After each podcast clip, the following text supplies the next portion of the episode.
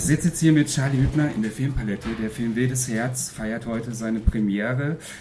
Ähm, lieber Charlie, wie kam es denn dazu? Wie kam dir die Idee zu diesem Film?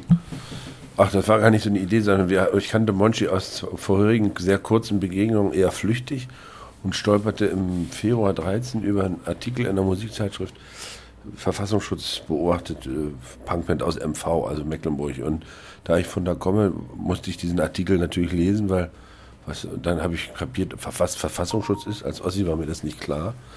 Und dann ähm, entdeckte ich, dass das dieser Typ ist, den ich in anderen Zusammenhängen schon mal kurz getroffen hatte.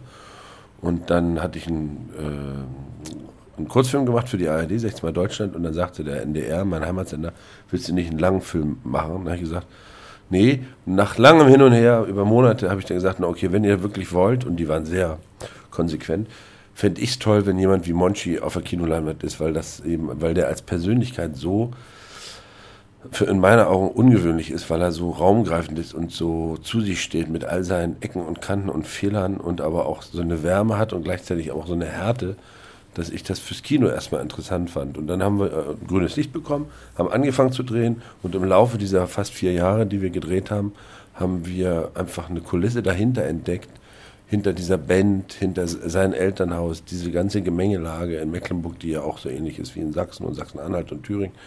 Und äh, daraus ist dann sozusagen Schritt für Schritt dieser Film entstanden. Wie hat denn Monchi dann bei der Nachfrage reagiert, als klar war, dass sie das machen wollte? Äh, äh, muss ich mit der Band besprechen, hat er gesagt. Also, ja, okay, krass. Die hatten zu der Zeit auch mehrere andere Anfragen von anderen Filmemachern. Und er hat dann ähm, die Band gefragt, dann haben die so, die machen ja alles konsensmäßig. Und die haben sich dann dafür entschieden und dann waren wir sehr froh. Das glaube ich.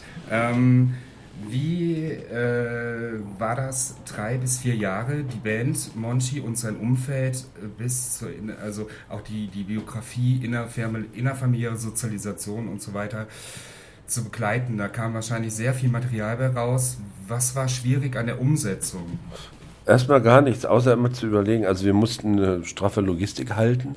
Wir mussten immer gucken, dass wir so ein Dreivierteljahr im Voraus immer Termine von der Band hatten oder von Monchi, wo wir dann mit unserer kleinen Crew planen konnten, dass wir da drehen. Wir hatten insgesamt, ich glaube, 35 Drehtage über diese Zeit verteilt und äh, es war dann einfach, als dann zum Beispiel nach dem ersten Jahr hatten wir die Band gefilmt, wie sie die Platte Bleiben oder Gehen aufgenommen haben. Und dann war so, habe ich gesagt, ich habe das Gefühl, ich will jetzt mal wissen, wo der herkommt. Können wir mit den Eltern reden? Da haben wir ihn gefragt und er, okay, also ehrlich, eigentlich nicht. Dann haben wir gesagt, ja, aber ich kann das ja, als Dokumentarfilmer kann ich das ja wollen. Haben wir die Eltern direkt gefragt, die haben sofort, ja, auf jeden Fall. Und dann hat es aber lange gedauert, bis wir mit denen einen Termin gefunden hatten. Zwischendurch war dann aber klar, 70 Jahre Dresden, Bombardierung, da wollen sie was machen mit den Antifas aus Halle. Da haben wir gesagt, da müssen wir hin weil eigentlich da die Tradition eben immer war, dass das da auch gerommelt hat mit den Neonazis. So dass wir auch dachten, für den Film, weil wir ja ganz lange nicht wussten, was der für einen Klang kriegen wird oder für eine Energie, hatten wir sozusagen die doofe dokumentarische Filmemacher-Hoffnung, dass da vielleicht auch eine Auseinandersetzung mit den Rechten stattfindet. Ist aber nicht passiert, Gott sei Dank, sondern es lief alles ganz anders. Die Polizei hatte sich da sehr positioniert an dem Tag und, und auch unseren einen Kameramann, der musste alles löschen. So, es war auch äh, abstrus, aber Manche wollen sich einfach nicht filmen lassen, manche Polizisten. Die finden das äh, sozusagen ver verrät ihre Identität. Äh, so, also so Sachen haben wir dann erlebt. Und äh, nach all den Jahren hatten wir dann 120 Stunden ohne Archivmaterial, dann 30 Stunden Archivmaterial und dann haben wir acht Monate geschnitten, haben, glaube ich, am Ende drei Filme gehabt, die sozusagen drei Wege und haben uns dann für die emotionalste letzten Endes entschieden, weil anhand dieser, dieser Person, Jan Gorko, Monchi, sozusagen kannst du alle anderen Themen bespielen, ohne dass du sie nicht unterkomplex erzählst. Ansonsten hätten wir noch ein Jahr drehen müssen, um jetzt ein gesellschaftliches Panorama abzubilden. Hätten wir anders, ähm, hätten wir noch mal die rechte Seite mehr ausleuchten müssen. Ähm, auf den Schnitt wollte ich auch noch mal hinaus. Mir hat sehr gut gefallen die Kontraste, äh, die dargestellt werden. Du hast es am Anfang ja gesagt, äh, du wurdest auch darauf aufmerksam, weil die Band und Monchi vom Verfassungs Verfassungsschutz beobachtet wurde. Und äh, das ist auch sehr schön dargestellt, dass man dann sieht, dass Monchi im Endeffekt aktiv ist, mit allen Menschen kann und mobilisiert, was letztendlich dem Demokratieerhalt dienlich ist. Und dann sieht man auch in, in der darauffolgenden Szene, äh, wie dann die PR, die Pressekonferenz äh, vom Verfassungsschutz stattfindet. Darüber berichtet wird, wie die, die rechten, rechtsextremen Gewalt- und Straftaten angestiegen sind und sich am Ende dann noch jemand lustig darüber gemacht, dass die Bandfeinde Sahne Fischfilet auch noch beobachtet wird. Das hat mir gut gefallen. Aber habt ihr das bewusst so gemacht, um das auch äh, dem Zuschauer, der vielleicht von diesen Dingen noch nichts weiß, auch klar zu machen oder ist das zufällig so entstanden? Also die Aufnahmen sind natürlich zufällig entstanden, weil wir einfach da waren bei der Landespressekonferenz. Die findet ja immer so End, End of Summer statt. Äh, und die haben wir in 15 und 16 begleitet und es war eben die Novität in 16, dass sie das erste Mal nach fünf Jahren wieder nicht im Bericht waren. So. Und das war parallel zu dieser Tour, die sie da, dieser Wahlkampftour, die sie gemacht haben.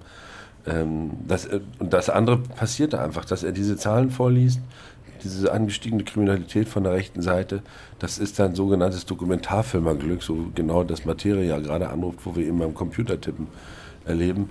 Und wie man es dann schneidet und baut, dafür haben wir uns diese acht Monate gelassen.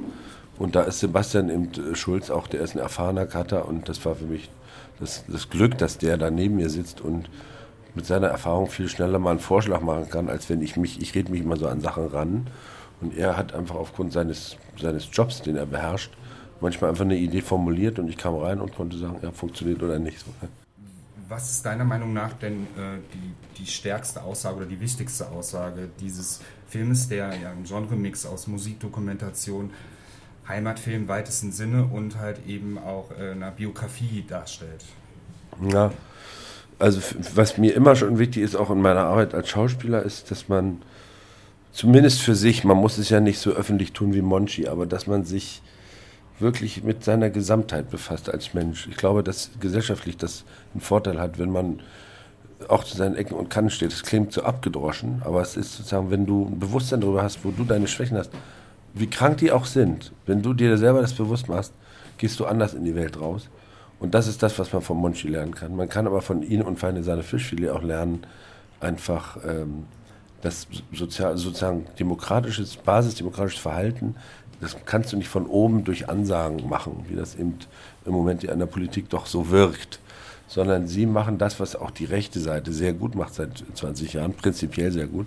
Sie machen einfach vor Ort Graswurzelarbeit, also sie sind vor Ort bei den Leuten und packen mit an, also gemeinschaftliches Handeln vor Ort in der Gemeinschaft eben durch so eine Wahlkampftour, aber die machen ja auch ganz viele andere Sachen. Auch dass es jetzt dieses Wasted in Yam gibt, ist ja nicht nur, dass sie da eine dicke Party, wo sie sich selber abfeiern machen, sondern da ist ja ganz viel drumherum. Politische Aufklärung, aber einfach auch Kinderfeste, Fußballturniere, gemeinschaftliches Erleben. Und das ist sozusagen, das war für uns, die wir ja auch alle aus dem linksliberalen Milieu kommen, wir Filmemacher, so, und dann aber eben alle uns in der Füllefanz-Kunstwelt sozusagen seit über 20 Jahren bewegen. Sozusagen in der Blase? Dürfen, ja, so. Ist, das war das dann auch nochmal. Und die Frage ist ja im Raum, was macht man? Also, wie kriegt man die Gesellschaft so ausgewogen, dass jeder den Kuchen in den Mund kriegt, den er sich wünscht, so. Und da kon, das kann man sich bei den Jungs abgucken. Da gibt es eben auch Dokumentarfilmerglück, dass eben der Kameramann der Band, der hat ja auch ein paar Bilder uns geschenkt, dass er dieses Wahlplakat von dem Udo Pasteurs von der NPD filmt, der, äh, der beste Mann im Norden, Udo Pasteurs, unser Mann im Norden, Udo Pasteurs. Und dann gibt es einen Abschwenk auf diese Bushaltestelle da an einer Landstraße und Monchi und Olaf fangen gerade an, die Bushaltestelle zuzukleben mit noch nicht komplett am Arsch. Wo du sagst, so einfach ist es. Man kauft einen Eimer, macht Leim rein, druckt ein Plakat für ein paar, paar Öcken und äh, macht eine andere Öffentlichkeit auf. Man macht die andere gar nicht weg, sondern man stellt das einfach nur nebeneinander. Das ist ja Gemeinschaft. Das andere wäre ja dann auch schon wieder alle zuzu, was ja auch der linken Seite vorgeworfen wird, Gesinnungsterror, Gesinnungs, was jetzt Uwe Telkom so sagte. Das ist ja nicht so, sondern es ist ja gut, wenn beide Meinungen im Raum sind. Deswegen ist es ja auch nicht schlecht, wenn die sehr, sehr konservativen oder Rechten sich auch im Parlament bewegen müssen, bewähren müssen. Das ist ja eher gut für eine demokratische Gemeinschaft, weil dadurch kriegen alle Stimmen ihren Platz und werden, können auch erhört werden und man kann darüber debattieren. Und wenn der Film Lust macht, selber eine Aktion. Also vor einem Jahr, als wir fertig waren mit dem Film, hat sich in Hamburg daraufhin eine Stiftung gegründet. Was tun, äh, sozusagen, um die Demokratiewerte wieder bewusst zu machen und auch zu erhalten. Die haben sich gegründet, nachdem sie diesen Film gesehen haben. Da haben wir uns total gefreut. Das ist ein schönes Ergebnis, wenn sowas ja. dann dabei rauskommt. Du hast gerade noch über deine eigene Schauspielerbiografie erzählt. Mir ist ja auch aufgefallen, äh, als ich mich damit befasst habe, dass du dich äh, immer wieder gern auch mit subkulturellen Szenen befasst. Wie kommt das? Naja, ich, also es gab in der DDR in den 80er Jahren eine ganz tolle Punkbewegung. Ich war zu jung, um daran wirklich teilzuhaben. Aber ich war Fan von dieser Musik sehr früh. Feeling B, die Skeptiker, die Art, äh, die Firma. Äh, und das war so, das war eben auch Dresden und Leipzig. Die kamen auch immer bei uns äh, in diesen Urlaubsgebieten im Norden der ehemaligen DDR, also Mecklenburg-Vorpommern, an, weil sie da abgehangen haben und auch da ihre Verstärker aufgebaut haben. Und dann ist 89 die Mauer gefallen und Feeling B sang, ich weiß gar nicht, ich glaube ab 85 oder so, mix mir einen Drink, der mich woanders hinbringt oder wir wollen immer artig sein. Also eine Art von Subversion, der am Ende dann trotzdem ein Bewusstsein schafft.